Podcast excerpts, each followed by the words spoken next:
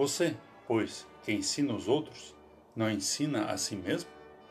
Conforme carta aos Romanos 2, versículo 21. Olá, querido amigo da Meditação Diária Castelo Forte 2023, dia 18 de fevereiro. Hoje vou ler o texto de Christian Hoffmann com o título Faça o que eu digo, mas. A data de hoje lembra que há 477 anos falecia o reformador Martinho Lutero, aquele jovem que queria justificar-se diante de Deus e depois entendeu que Deus nos justifica por meio de Jesus. Se olharmos para a vida de Lutero, podemos nos dar conta de que boa parte de sua vida passou ensinando, seja como pastor ou professor. A quantidade de livros, sermões e estudos bíblicos com excelente profundidade teológica mostra os desafios daquele momento.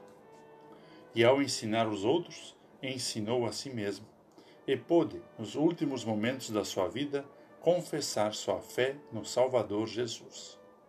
À medida que seu corpo estava sendo fustigado de dores, ele recitou versos da Escritura que conhecia tão bem. Clamou por Cristo e, em seu último suspiro, confessou sua fé. No entanto, nem sempre é assim. Diz um ditado: faça o que eu digo, mas não faça o que eu faço. Essa é a grande crítica que faz o apóstolo Paulo aos cristãos de Roma. Muitas vezes não nos damos conta de como falar é fácil e de como somos incoerentes em nossa maneira de viver. Lutero escreve sobre esse texto no seu comentário no livro de Romanos.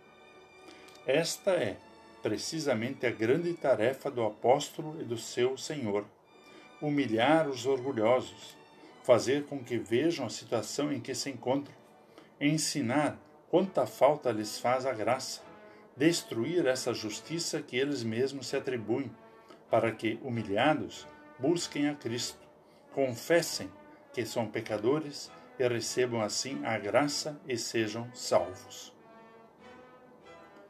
Vamos falar com Deus. Pai amado, assim como orientaste teu servo Lutero a ensinar e viver a fé em teu Filho, ajuda-nos a sermos coerentes entre o que pensamos e praticamos. Que teu Espírito Santo nos oriente e guie. Em nome de Jesus. Amém. Aqui foi Vigan Decker Júnior com a mensagem de hoje.